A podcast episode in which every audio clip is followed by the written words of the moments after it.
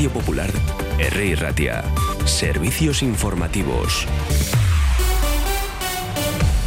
Son las 10 de la mañana. El Parlamento Vasco ha guardado hoy jueves un minuto de silencio en memoria de los dirigentes socialistas Fernando Buesa, asesinado por ETA en 2000, y Enrique Casas, muerto en 1984 a manos de los comandos autónomos anticapitalistas, eh, considerados entonces en aquella época una escisión de, de la propia ETA. Bueno, el legislativo vasco ha encendido un pebetero junto a la escultura brújula de medianoche, ubicada frente a la entrada de la sede del Parlamento en memoria de las víctimas del terrorismo y junto a él se han colocado las fotos de estos dos parlamentarios. En el ámbito laboral, la mesa negociadora del convenio de la concesionaria EMB Vizcaibus se reúne hoy jueves para intentar desbloquear este conflicto que se prolonga desde hace meses, según nos recuerda el presidente del comité Juan Carlos González. Precisa González que la reunión está prevista a partir de esta hora, a las 10 de la mañana, en Aparcavisa, y confía en que haya movimientos por parte de las empresas. Lo último que sabemos, al margen de este encuentro de esta mañana, es que trabajadores de EMB y Bectalia en Carterri se han ido movilizando en una nueva huelga en el día de ayer y advertían de que seguirán en la lucha.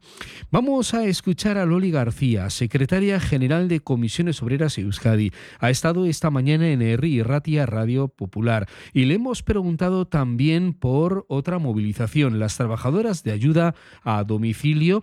Eh, y este es el comentario que ha hecho Loli García esto no se puede sostener más y desde los ayuntamientos, desde la Diputación, reclamamos una salida justa a estas trabajadoras que son las que se encargan de los cuidados. Por eso quiero hacer una referencia específica, porque se habla de los cuidados en general y todo el mundo parece que ahora ha descubierto que esto es un escenario en el que trabajar. Bueno, pues esto es una forma de trabajar reconociendo las condiciones laborales de estas trabajadoras.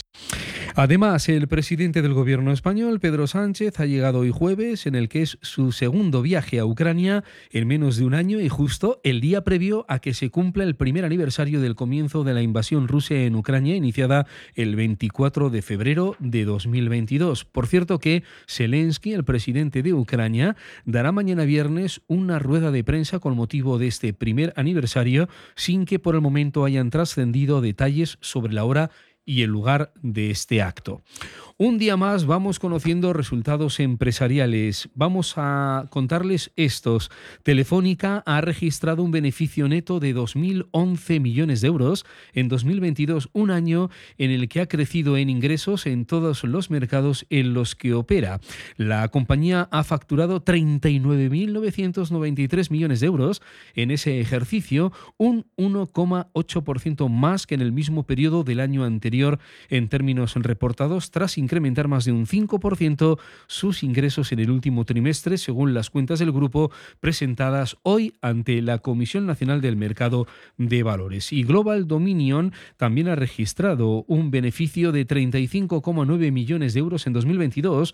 Eso supone, en todo caso, una caída, pero de las ganancias del 18,77% en una presentación de resultados donde ha anunciado la compra de la casi totalidad de su negocio de producción Renovable Bas Corporation a sus socios. Y un día en el que el IBEX 35 ha abierto, lo ha hecho con subida del 0,2% y se acerca a los 9.200 enteros pendientes del comportamiento de Telefónica cuyos resultados empresariales los acabamos de dar con respecto a 2022. Y sigue adelante en doble y última jornada el Foro de Empleo y Emprendimiento de Deusto. Comenzaba ayer, hoy es la última jornada y fundamentalmente de lo que se trata de poner en contacto a las empresas con los recién titulados o estudiantes de la universidad.